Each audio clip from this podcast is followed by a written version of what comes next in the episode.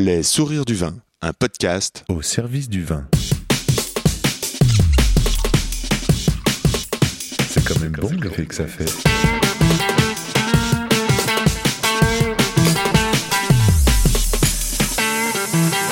Attends, reviens, j'enregistre.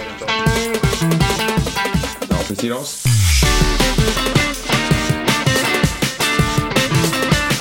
Jolie bouteille, sacrée bouteille. Mais qu'est-ce qui m'a pris les gars d'accepter de faire ça en anglais? Alors maintenant je vais parler anglais et euh, je vous remercie d'accepter euh, cette folie euh, de m'écouter parler anglais. Allez, hello les sourires du vin, the smile of the wine today. L'épisode 6 mais traduit en anglais. The sixth episode from French to English. Il s'agit de la conversation avec Charles Bonafont, domaine 5 pères, mais traduit par Johan qui a montré un réel enthousiasme pour le podcast. It's the talk with Charles Bonafont, domaine 5 pères, translated by Johan, who showed a real enthusiasm for this podcast. And here we go. This is the smile of a wine, of the wine, a podcast dedicated to the wine, right here from Rue de la Roquette at my place, because I'd rather ask the right questions than think the wrong things. These little smiles are made to help us find our way through the world of wine for wine. How can we give wines the chance to be the best they can be? What is good wine growing? What is good? What is the right moment, the right environment, the right event, the right recipe? Who makes it all come together? What makes the atmosphere suddenly feel grooving? That's what I want to get to know and understand more. I want to nourish these great relationships for the benefit of all our ears. I want to know the how and the why of these people. I want to share it with you in whatever way I can, including English. That's why I'm talking to Joan today, the porte-parole anglaise of a young wine growing talent giving wine a smile. Charles Bonafont, um, Cahuzac-sur-Vère, the participants of the renewal of Gaillac, 50 kilometers north of Toulouse in southwest France. He's young, he's good looking, he knows what's cooking, my wine grower. We talk in a jumbled up way about different varietals and their taste, about the nature of the soil that give birth to grapes that date back 600 years. Yep, all of that. From grafting to shoes, from wine growing to music, from career passes to the power of the group. It was a truly excellent moment at the end of an enormous day work. Take off at 3:26, landing at 4:34 a.m. And don't forget, wherever you are, there's sure to be a passionate wine shop or a restaurant owner who'd be delighted to listen to you and chat about wine. If you like to communicate with me, I answer to Instagram on Instagram at Jan Diolo, Y-A-N-N-D-I-O-L-O, or email restozing at gmail.com, R-E-S-T-O-Z-E-Z-I-N-C at gmail.com. Hope to, hope to see you there or here. Now, let's talk to Charles Bonafont through his English interpreter, Johan. Hey, Johan, how are you? I'm fine, thank you, Jan. John listened to my podcast with Charles back in November and was so inspired and excited that she jumped in her car the very next day and went to visit him. Today, she's here to share his story word for word with you. Joanne, can you tell us who the hell are you?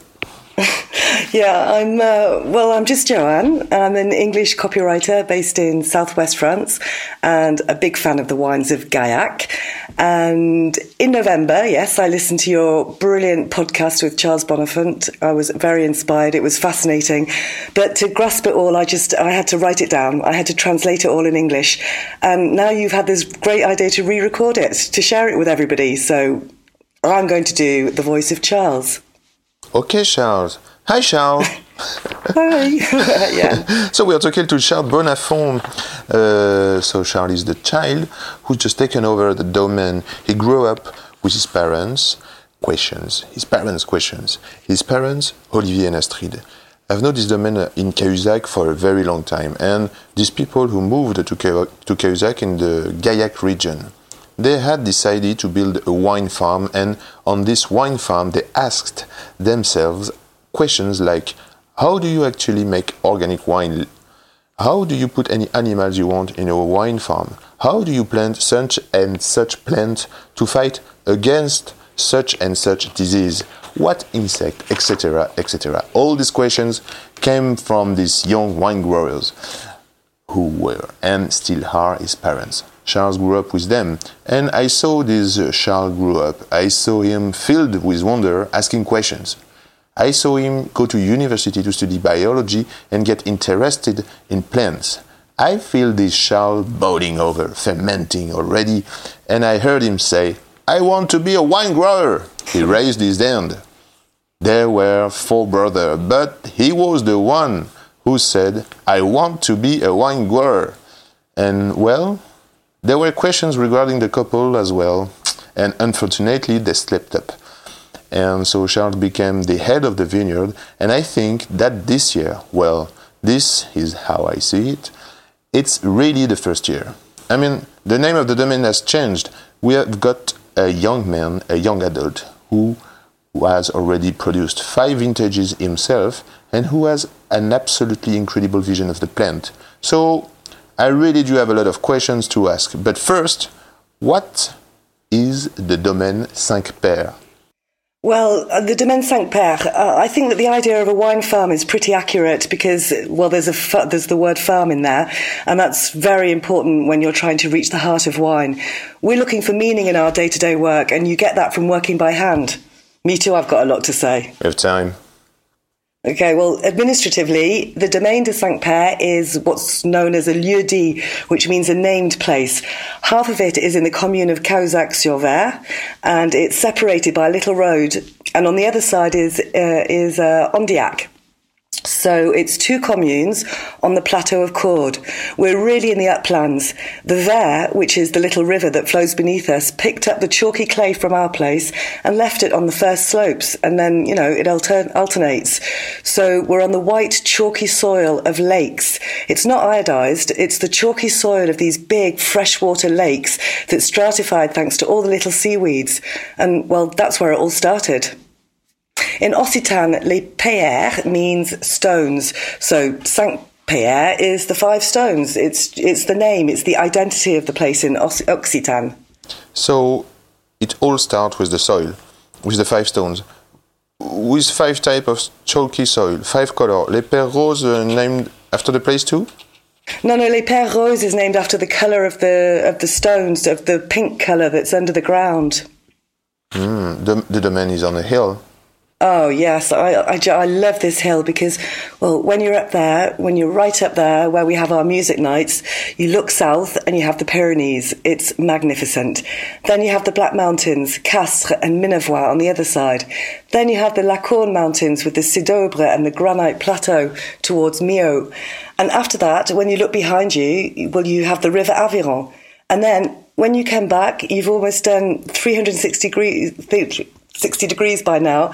And there, between the Lacaune Mountains and the Aveyron, well, that's where the sun rises or the moon rises, and it's just fantastic. And after that, you come back on the right and you have the whole forest of the Grésigne looking at you. And in the forest of the Grésigne, there's still a whole part that's primary forest, which means that it's untouched by man. There are still vines that grow there. They run through the trees. They're more than 600 years old. Vitis sylvestris. Wild. Incredible. Yeah, it's wild. The older generation go foraging for the buds to try and rediscover the old varieties.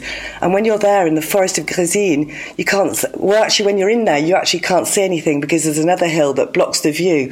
But when you get out of Andillac and you arrive at Saint Pierre in Cahuzac, oh, it's, it's all kind of airy and you feel like you have all the time in the world in front of you.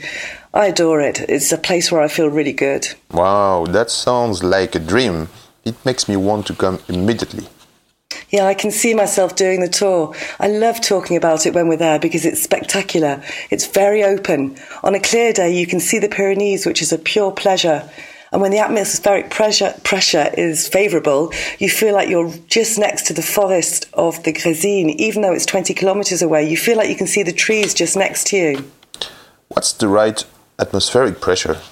Well, atmospheric pressure, well, it's the surrounding humidity that has a bit of a magnifying effect, but I haven't got a barometer. I need to get one, I need to work on that. You talk immediately about the moon.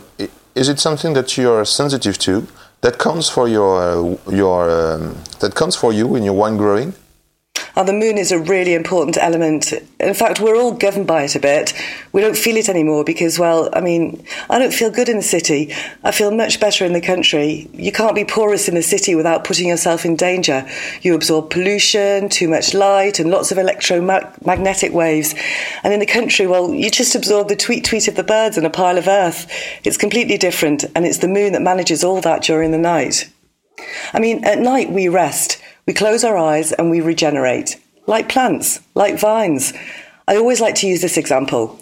You take a seed and put it in five kilos of soil, an acorn, for example. You water it for five years and then you dehydrate it. You dehydrate the soil and you have one acorn that weighs 20 grams and five kilos of soil. Three years later, you dehydrate it and you have two kilos of tree and 4.9 of soil. So the material doesn't come from the soil. It comes from the air, from the atmosphere, and we're, we're the same.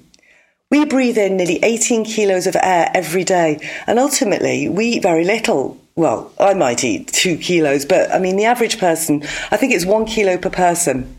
So ultimately, we're nourished much more by the energy, by the air than the earth. And that's what vines are all about. Their role is to bring the atmosphere down to the earth and fix it. So the day, the sun, which we call a truth, it closes them. They protect themselves from the sun. And their stomachs, which are the little cells that open and close beneath the leaves on the side facing the ground, well, they're all open during the night because it's much less aggressive. Oh, and you know the vine is also a channel a channel for water and so during the day it's best to keep it closed otherwise you lose too much. And at night when all the stomachs are open the moon sheds its influence and the vines are extremely sensitive to it. Plants are big life when a year goes well the plants are happy the animals are happy it's not the other way around at all we're just small life in winemaking we talk about a good year well it's because nature gives it to us and plants mushrooms root systems are happy the moon sheds its influence every two or three days. The cycle of the sun and the stars gives us the truth of the day. Each month gives us a constellation, and each constellation sheds its influence. You know, an element earth, air, fire, or water. And the moon does the same cycle in 29 days, and every two or three days it sheds its little influence, and the vines capture it during the night. So it has a di- direct influence on your work. Well, yes, I, I watch the moon every day, and even during the day. When you can see it in daylight, it's even more spectacular because despite the, the power, the truth of the sun, it still finds its place and it's an enormous force of attraction. I think that the, the, in the flux of the sky, there are really real influences for us and for the vines. They correspond with the elements earth, air, water, and fire. Earth is the roots, water is the leaves, grass is the flowers, and the fire is the fruit. So when you work on one influence or another, you're acting on one of the organs of the plant. You're encouraging its development, you're protecting and supporting it. That's the biggest part of our work in biodynamics. You can immediately sense the work of the biodynamist. Yeah, and the moon is a powerful truth too. When I talk to friends, I always have the day or the influence of the moment at the back of my mind. Sagittarius, Aries, and Leo are the three fire influences. So we work with them a lot because they're they're the fruit. You said that fire is the fruit. Yeah, Sagittarius, Aries, and Leo are fire, and so we're on the fruit. And Leo is the seeds of the fruit. We work with these constellations when we make the preparations for the vines. And in winter, we work on the roots because the plants are resting. And in summer, we work on the grapes. And there's no big secret. Grapes are fruit, so we work on with these influences a lot. What's the most important? Are, are the sun and the moon or equal importance for you? Well, it's a tandem. And water? It's an element of life. Our place is on a hill, so there's there's no water. The water's in the soil. You have to know how to preserve it. That's one of the challenges. Okay, uh, clay limestone? Clay limestone, yes. Well, clay soils, it depends. I always say that we plant white grapevines on the plateau and on the south facing sides because their aromatic water is really interesting. But on the northern sides, where it's much cooler, with more clay usually, that's where we plant the reds. Cooler. You're looking for a, a certain acidity in your wine. Attention, is that it? Yes, that's it, always. The white grapes pump the terroir. We only work on the juice, but with the reds, we start looking into the material we extract. The flesh, which fixes much more power and sun. The juice of the whites is pure in the moment of the harvest, and for the reds, well, we work on the wines for one, two, three, or four weeks. In fact, you can play around with it for months, and for that, you need this coolness because otherwise, you're going to have stuff that's much too heavy. So you work all that directly on the on the wine. On the yes, when you when you design the plantation, all year for several years, in fact. It's all there when you plant the vine. In fact, I do these little meditations, very cool, where I go barefoot and I ask the ground what it would like. So you walk barefoot to sense the soil. It's really important. It's an incredible richness. I do remember you barefoot on Rue la Roquette in 2016. Uh, we did some stuff and you walk around barefoot. Did you feel the city? Mm, no, it's complicated. Uh, so, what does the meditation, the, the, the ground, what does it tell you? Well, I mean, there are lots of yoga meditations where you're centered on yourself, you know, you, you're you. But these meditations, I don't know. Steiner said that the truth is in each place and that the truth is valid, but only for that place, ultimately. And when knowledge is standardized, we try and apply it everywhere.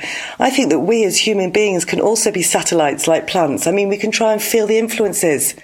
I mean, you have to be sure, careful not to capture the, the bad ones, but that's a journey too. You learn. And after that, well, you, you have to fade out your spirit, you, you save it, you put it behind you. You mustn't be at all preoccupied to do that. You have to be relatively zen. A door open. Um, try to open and open to get something out and out. Yeah, exactly. Something happens, but you know, without wanting to find a truth about yourself or what you've experienced, you try and see what forces are acting on something. It's expressed through images, colours, or it could be little forms of life. It could be, I don't know, it's difficult to describe. I, I don't see it with my eyes. It's a feeling. It's brilliant. You, you see things that dance. With your feet. Well, yeah, your feet are a connection with the earth. You put your hands like that and then you try and. Let me describe your hands linked with palms opened at the level of the solar plexus. That's it. It, it allows you to create an eye that, that you open. A chakra? I don't know. I don't know. So, where did all that come from? Talking and sharing with friends. When I talk, well, I'm very dyslexic, and when I see letters, they don't mean anything to me. I can't read. It's exact. It's easy with DVDs because because I can associate them with something, and when I see the beginning of words, it's easy. But otherwise, I can't do it. So when I talk, well, it talks to me. And when people talk, they try to make each other feel what they've understood about something, but through radiance. Some people are filled with it and understand it much more. I haven't been able to open myself up to it for the last two years because we've been through lots of changes and I've been I've been preoccupied, I've been busy, but I can't wait. It's coming. But you have to stabilize the foundation first. That's what's important. That's what allows you to be free. Freedom's just that, being able to feel. Mm, of course, of course. How do you choose your vines? Mm, I know it's not a nice word, but how do you choose your vegetal ma- material now? Um, you talk about the forest. I think incredible that there are vines that are 600 years old. Yeah, it's magnificent. So how do you choose the new ones? How do you graft? Uh, I know you've been replanted. Well, our, our, technique is to plant American vines with roots that are resistant to phylloxera, and then we graft Massal selections from beautiful vines. Which means you put vines that you've identified in your vineyard. Yes, I did a cartography of Gaillac. It was a real pleasure. I went to see the cooperatives. I went to see the growers first, and paradoxically, what you see in most in most bottles isn't the fruit of the oldest vines, because the people who spend their life with these vines are the wine growers. The ones who sell grapes, well, they spend. Uh, I mean. I went to see their vines. It was just incredible. I mean, these guys have just got good farming sense. They've always pruned grapevines. Their grandfathers taught their fathers to prune, and their fathers taught the children to prune, and so the vines are pruned in a coherent way. I saw vines that had been grafted in 1920 on Wanderlei vines. I mean, you should see the trunks. We're little kids next to them. I look ridiculous next to them. They're massive. They're on plots of about one hectare and not a single space is left out. It's magnificent. And so, anyway, you go there, and it's up to you to choose the best ones, which means they mustn't have fan leaf, there mustn't be any leaf roll, there mustn't be any flavescence, there can't be any diseases, quite simply. Then you need to choose the vines that you like, and the vines that I like are healthy, which means no diseases that year, no mildew, oidium, or black rot. You have to go and look before the harvest and spend a lot of time on the plot watching them, observing observing them with regards to the other plot sectors. You check whether there's water in the soil or not, you look at the outcrop of the rock, the needs of the vines, and whether they have the energy to support a graft the following year.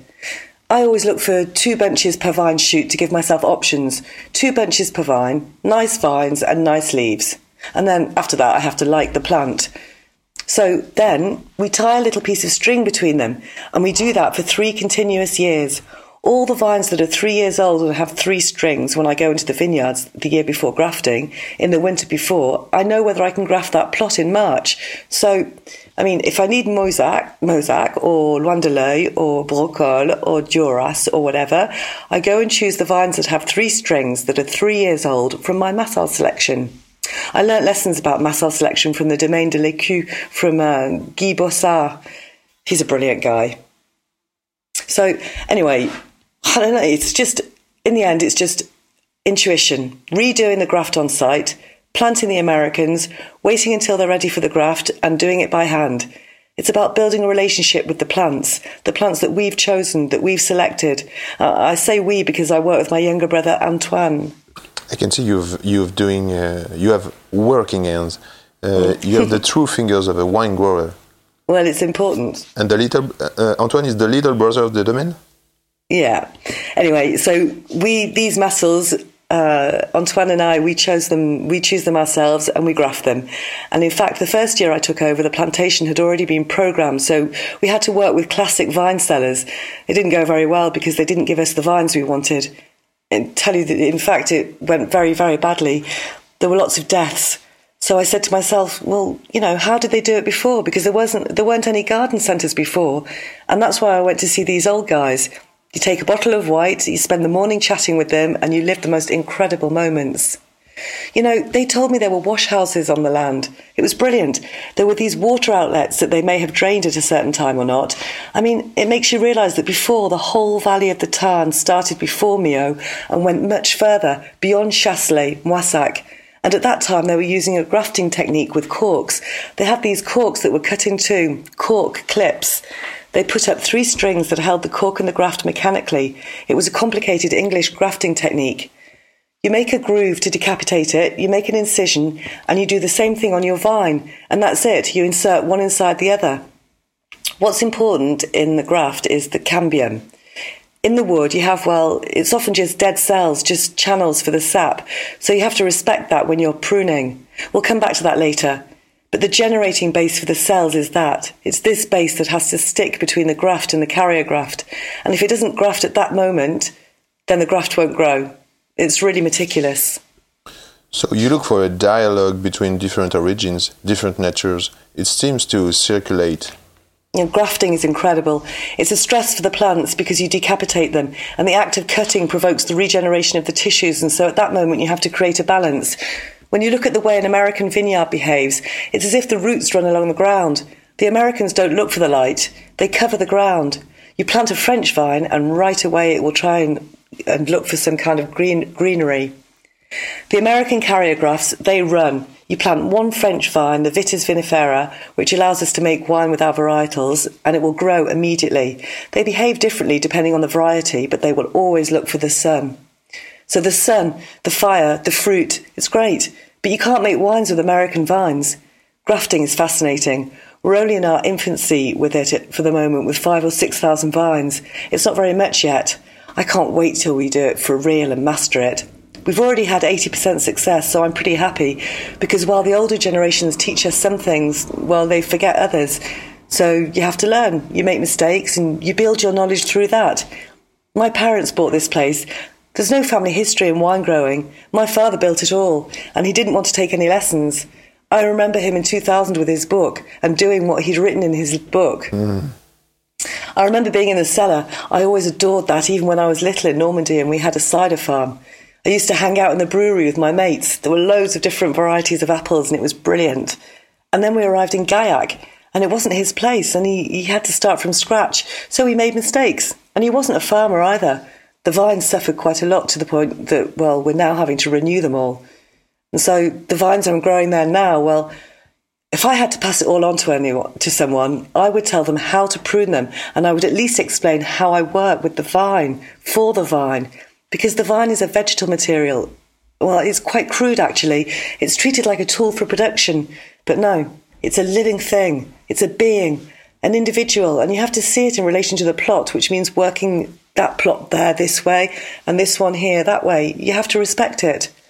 Um, but we also work with tools. It could be a horse or a tractor or a human being. Tool versus uh, if you don't use tool, it's. Well, our hands. Mm, I was thinking more about herbicide. Oh no, so chemical solutions. Oh no, not us, not at all. It's not a universe that we work in, and it doesn't interest me at all. I mean, I've nothing against the conventional way, but my dream is that in Gaillac, for example, wine growing could be. So you, you, you studied for a year in, in Cahors, a year of study, that's Mm. right, isn't it? Yeah, that's right. And for one whole year, I heard you moaning about it. Yes, yeah, it was really something. I took over the farm in 2014. I was in my second year of university studying biology. The next year, in 2015, I registered for the third year, but I didn't go. I just did it to keep my student status, to be honest. But I did do a third year at university wine growing, enology, and globalization. That was the name of the course. They said it was a passport for everything. You know, the more you put in, well, there you go. But for me, enology is not wine. Wine is people, vines, terroirs, territories. It's life, in fact. And enology is the chemistry of wine and the business of wine.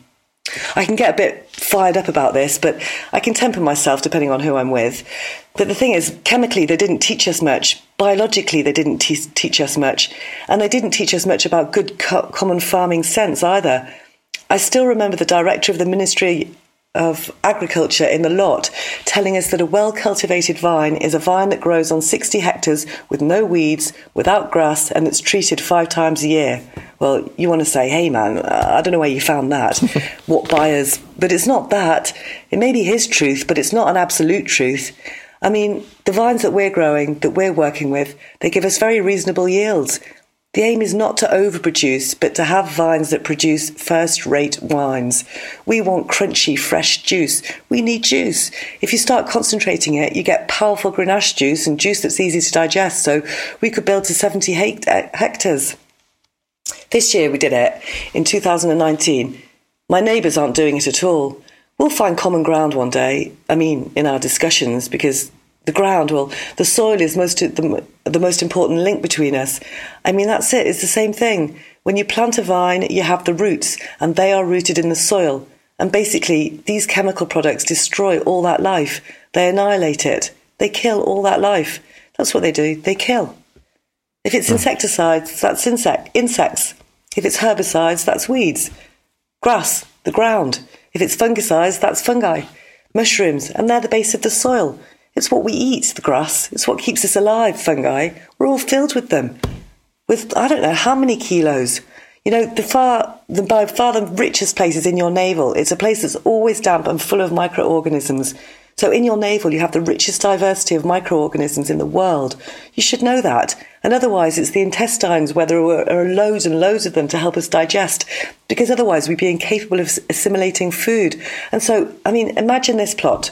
I've already des- destroyed. I've already destroyed the ground with herbicides, and I've planted one type of vine, so just one type of root, one type of leaf surface, and then I'm going to apply a fungicide that's going to kill all the mushrooms, which means that I've got a plant that hasn't even got the right to have its biotope, its own ecosystem. I mean, clearly, I'm not for it. I hear you. I understand what you are saying. The Elan. Where is it? Where is the when the choice is so clear? And there is no choice with you. I can really feel the current that you are following, that you are standing up against, once again, against formats. Yeah, against teachers or something. I mean, the idea of formats is really important. You know, being taught a format. Formats aren't real life. Life's about sharing and exchanging, about meeting people, discovering and doing great things together. Well, that's what it is for me. Training is compartmentalized. It's really reassuring for the institutions, but these institutions rely on too many false truths. And so, in fact, well, I think they cause quite a lot of damage. They destroy the culture. That's the thing. Talking of culture, I sent you a text earlier asking you what kind of mu- music makes you feel mm. good at the moment, what you're listening to give you energy. To, To recharge my batteries. and you sent me a text with Meut. Hey, hey, I don't know, I didn't know it. So I put it on my telephone sugge- I suggest we listen to it now. Here it goes.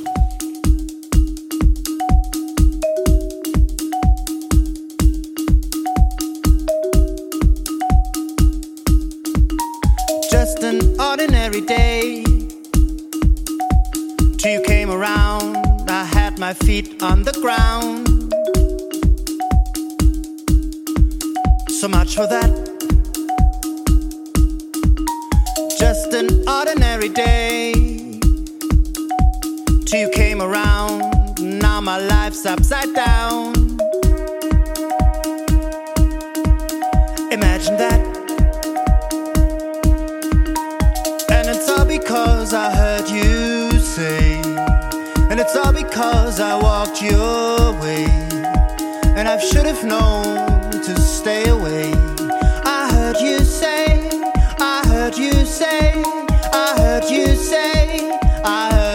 Say,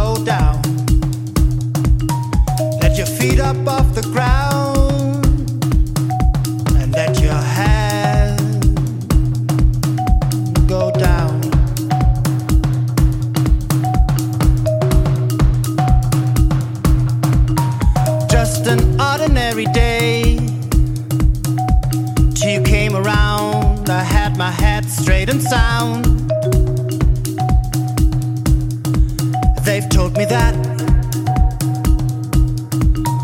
Just an ordinary day. Till you came around, now my life's on the bounce. Just like that. And it's all because I heard you say. And it's all because I walked your way. And I should have known to stay away.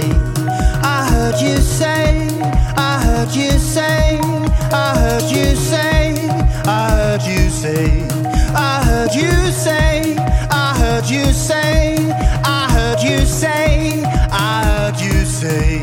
Well, I heard you say,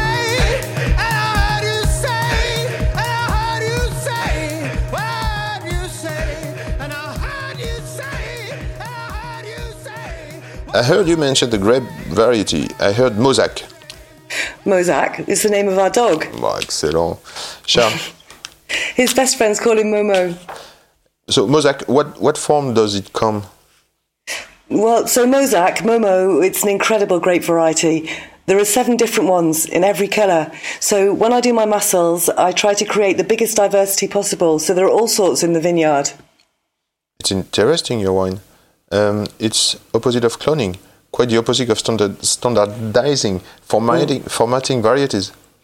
You have to have individuals in a vineyard. It's diversity. It's brilliant.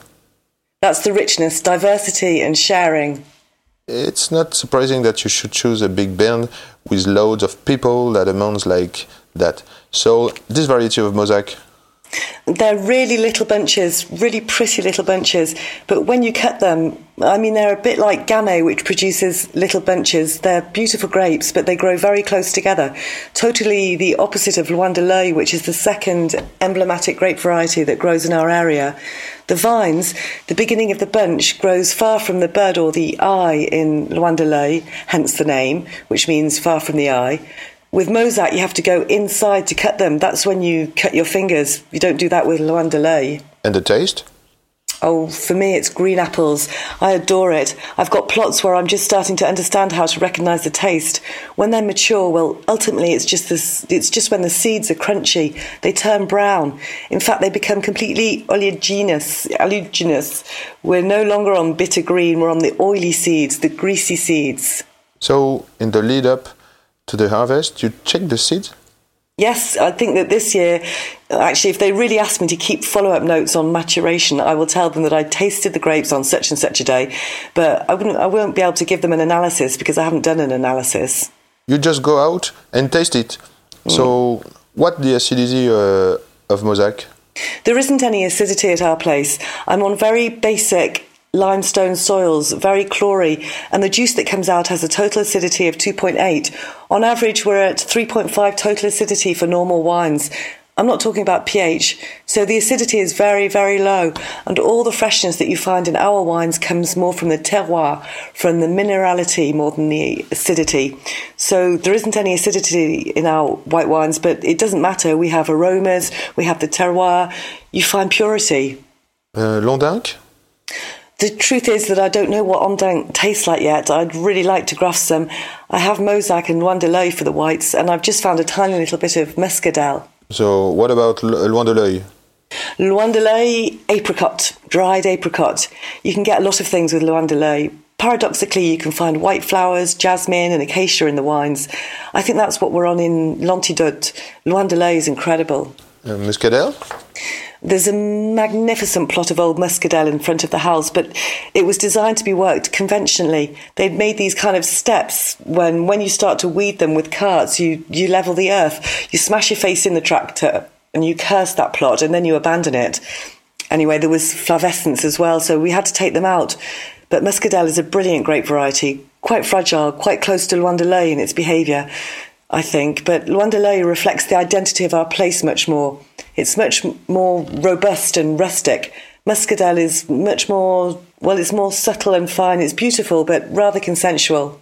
And for the reds, Braucol, Duras?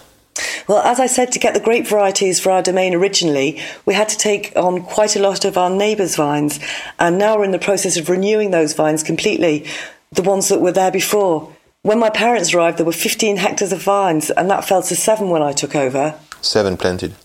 Seven planted, and I had to take out more. I took out five. There were only two left out of what I took over at the time. And so I took back the plots of the neighbours. I went, I want my farm, I want my domain to be a union. So I'm trying to take over the plots around me, and one day in the future, when the opportunity comes, we'll be able to exchange.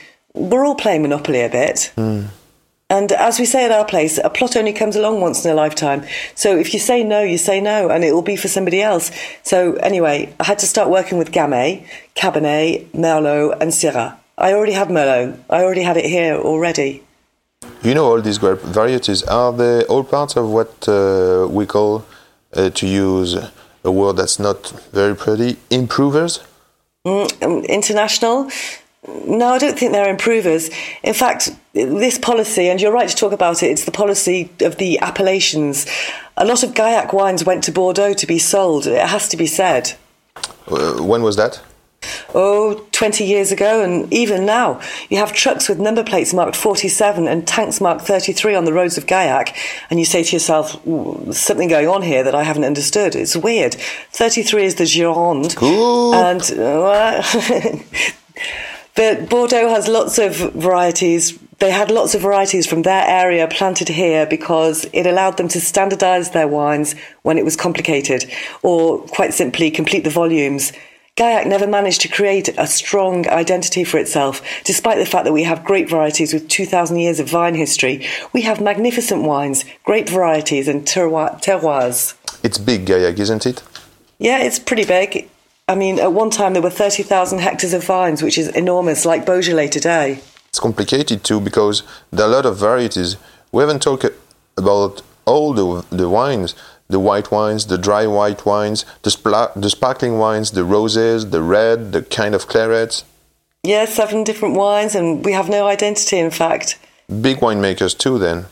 Well, big winemakers, yes, but they're not the ones doing the most damage ultimately. They've got their role to play. I mean, they're the ones who are doing all right. The ones that the the ones that own the cooperatives, the wine sellers, and the independents. They're the ones who are doing all right.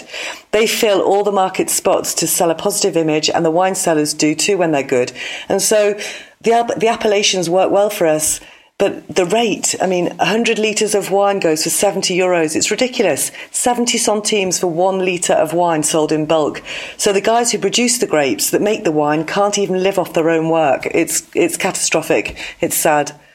It, it's good that you're saying it because uh, big, often people ask us, what's justify the price of a bottle of Gaillac that costs between 12 and 15 euros? Well, it's the work too. Well, it's the work quite simply. I mean, there's no secret. Well, there's speculation like everywhere. I think you can sense that hugely in the big appellations, but the work is the work. The work of an artisan. Exactly, and the time you spend, the charges. We have to pay the bank. Many of us are with the Crédit Agricole, like lots of farmers in France. This year we had this project. We had this idea to, well, this ambition to do the year alone and employ someone next year, and we're doing it. I'm really proud. And it's given us other challenges. We have to create a new structure around that. We have to organise ourselves differently, see the job a bit differently, because, well, before it was just me. It was my life, it was my work, it was the domain, you know. And now we have to think about it as something that has to support a second household, a second person. Do you think about uh, management, transmissions? Sure, sure, a lot.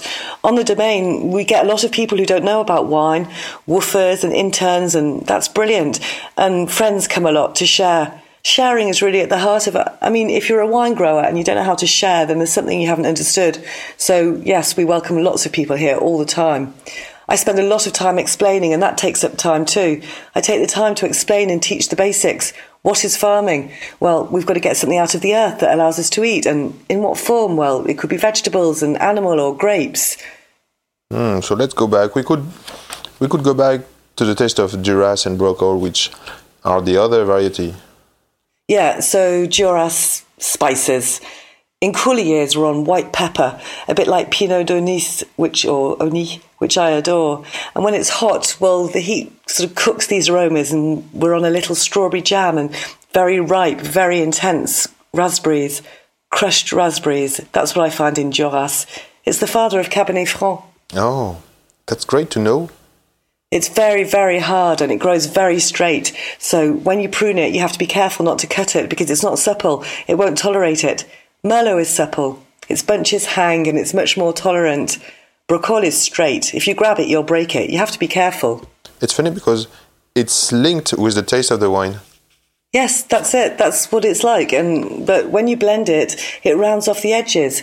So Braucol, its characteristics in cold years, a bit of pepper, quite vegetal, and in hot summers, blackberry, blackberry to death, blackberry, red fruits. It's got this clear direction.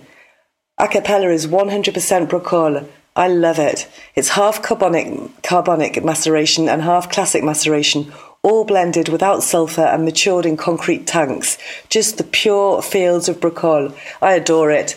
Acapella is gorgeous, and I've started to taste the 2016 vintage, and it's really good. I'm really pleased.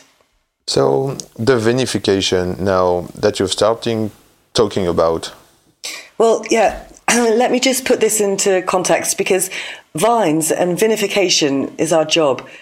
I was speaking to someone earlier who said to me, But you're a wine grower. And I said, No, I'm a winemaker. What's the difference? The wine grower grows grapes and sells grapes. The winemaker grows grapes but sells wine, which means he or she goes right through the process. You have to know how to grow your grapes and how to make your wine. That's important. So now we've reached this vinification stage. For me, the winemaker is a chef. You have the harvest, now it's time to interpret it. Yeah, but you also have to be careful not to damage it. And for us, that means, well, it's a lot of cleaning. For the interns in the cellar, it's simple rinse, disinfect, rinse, and then we can start working. And it's like that for everything the pipes, the tanks, and everything. If anything falls on the ground, well, it's over and you have to start again. Lolo, our, our employee, has just done his second harvest here. He started to get into a routine and it's going really well.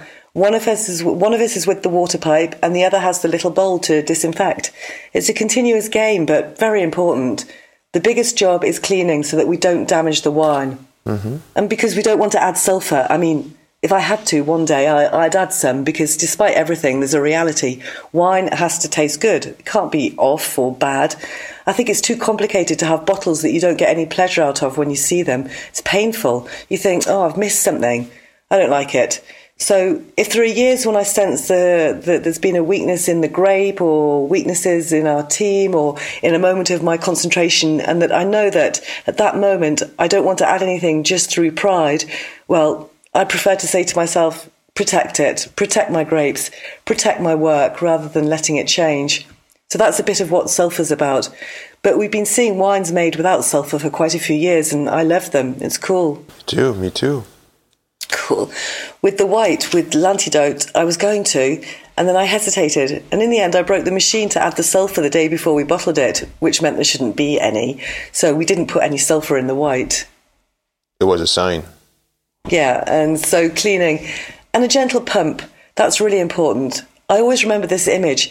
We went to visit Lionel Gauby's cellar after a festival in 2015. It was my second harvest. I wasn't even at the starting point in this universe. I'd already made my 2014. I turned up with my bottles. We shared a moment with the wine we brought with us and a chicken roasted by his mother. It was the last day of the harvest. It was brilliant. We were all there, really enjoying finishing the harvest and celebrating the juice in the bucket. And then Lionel said, Actually, I see myself as a grape. I mean, what would I like them to do to me? What wouldn't I like them to do to me? I want to go the whole way, I say. I really want to go into the machine, but have my head smashed in? No way. Would I like to go through those aggressive pipes? No thanks. I'm not doing it.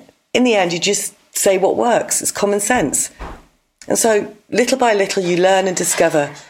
You buy a pump that costs you a fortune, but that will work gently to recreate gravity. You pass your time looking at your wine, understanding it, and taking care of it. You try. You don't asphyxiate it, you oxygenate it. It's common sense on the condition that you have that kind of gentleness yourself. You have to be happy with that. it's quite hard yeah, life. Because, mm. because you could easily have a hard life and inflict yourself too. It can become part of winemaker's personality. Yeah, no, for sure. You, you have to find a balance, but it's wonderful. This is the moment I should talk about Terre de Gaillac, our winemakers group. There are 18 of us now, 18 winemakers from Gaillac 18 natural winemakers, 18 organic winemakers, a chart for 18 wine growers who handpick their harvests and use indigenous yeasts. That's what unites us. We meet regularly and we work with Nature et Progrès a lot, which is another very good and very dynamic group. Mm-hmm. Nature et Progrès isn't local anymore, so when they do stuff in Paris, well, it's limiting for us.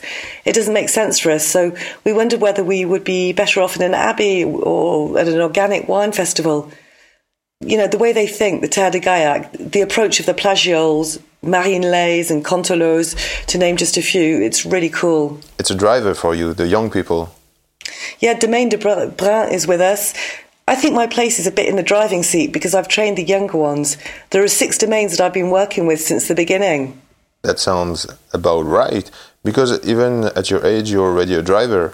It's, uh, it's in your nature. Yes, well, after well, the Plageoles, they're people that I adore. They are really good people, really human. You need something, you go and see them, and the door is always open. You're thirsty, they'll always give you something. Amazing. With these people, you have generations and generations of pure, wonderful transmission. You see, they're not self interested. They won't put you in the shit. They're beautiful people. And when you stay around the Plageoles, around this spirit, it's, it's superb. Everyone thinks they're just out to sell wine and blah, blah, blah, but they're big winemakers but they know how to share too, that's all. You discover that you have more affinities with certain people at each meeting. We had one on Tuesday. There was at least a bottle and a half of wine for each winemaker, and they were all drunk before we left. Mm. We had a laugh and we moved forward on the issues, but not that much. But but it does it's good to get together after the harvest and now we're preparing a trip together we're going to visit other winemakers all our experience will be in 3d it's a group it's the identity of the winemakers in a given terroir with the same grapes and the same ways of working but where each wine is different i think it's brilliant I think that's brilliant too because the spirit of the group is something that drives you. no it's really important Do you still have tasting in your place on Monday? Uh, does that still happen? What um, that was the spirit of the group to all your mates. Everyone brings a bottle, a little something to eat. Yes, everyone brings something to eat. It's a blind tasting and it's always a special moment. It's been going on for a while, since 2000, oh, I can't remember. So you drink a lot of wines. You are open. You ask question on the winemaking, the taste. I think it's admirable. Plus, in a group. Yes, we ask questions uh, as a group. There was a period in 2017 18 where we did it less because everyone was too busy doing stuff all over the place. You've just taken over the domain. Yes, it's all part of my life journey. Bravo, congratulations, and long life to the domain Cinq Pères. I'd like to ask a few more questions. It's really great everything you said about the plant and the winemaking. But I feel like I haven't said anything about the ground, the soil. I haven't talked about it. We haven't talked about it at all. But the ground, the soil, it's the base. It's what everything rests on. The plants get their energy from the soil, so we work with the soil a lot. I mean, after the harvest, I get on my tractor and I do all the lines. I sow seeds. At one time, seeds were money. When you put them in your soil, you were enriching your soil. Seeds are really important when they germinate. I mean, you'll never have a naked earth. That earth will live. The organic matter will develop. That's why I think we've had such a good year because for more than six years, we've been sowing seeds on all the plots mm. where, the, where there were vines before. I've got my cereals. We plant wheat and barley. In fact, we've got 15 different species. There's physalis, mustard, luzerne, radish, a thousand types of clover, which brings a thousand and one different mushrooms to create a root system that is constantly working our soils, loosening them up, bringing nutrients, life. And the, and the plants also bring different insects.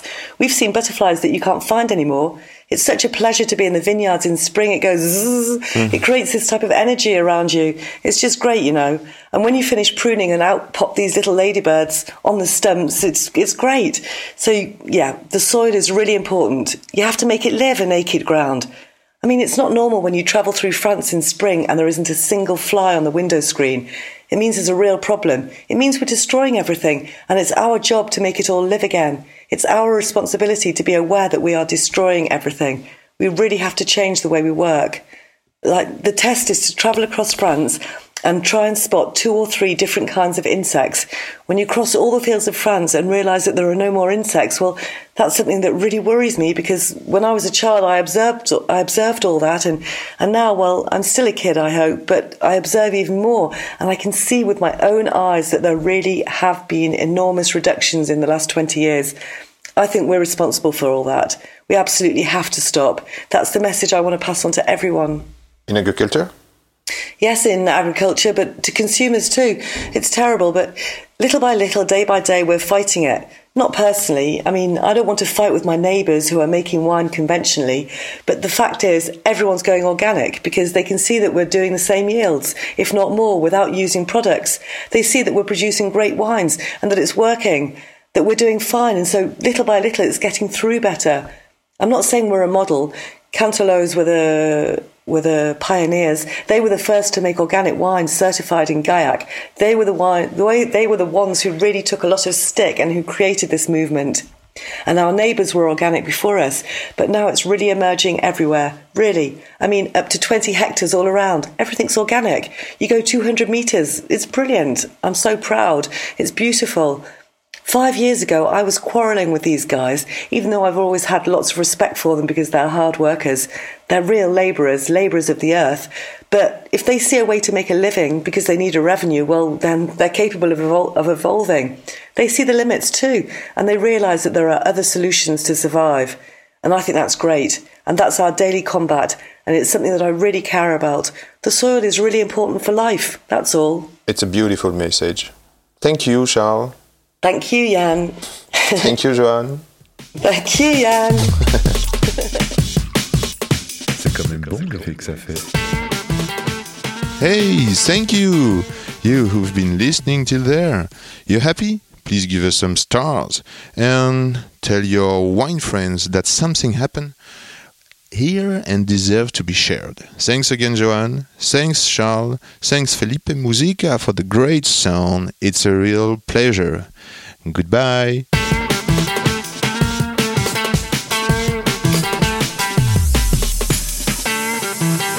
Attends, reviens, j'enregistre. Non, on fait silence.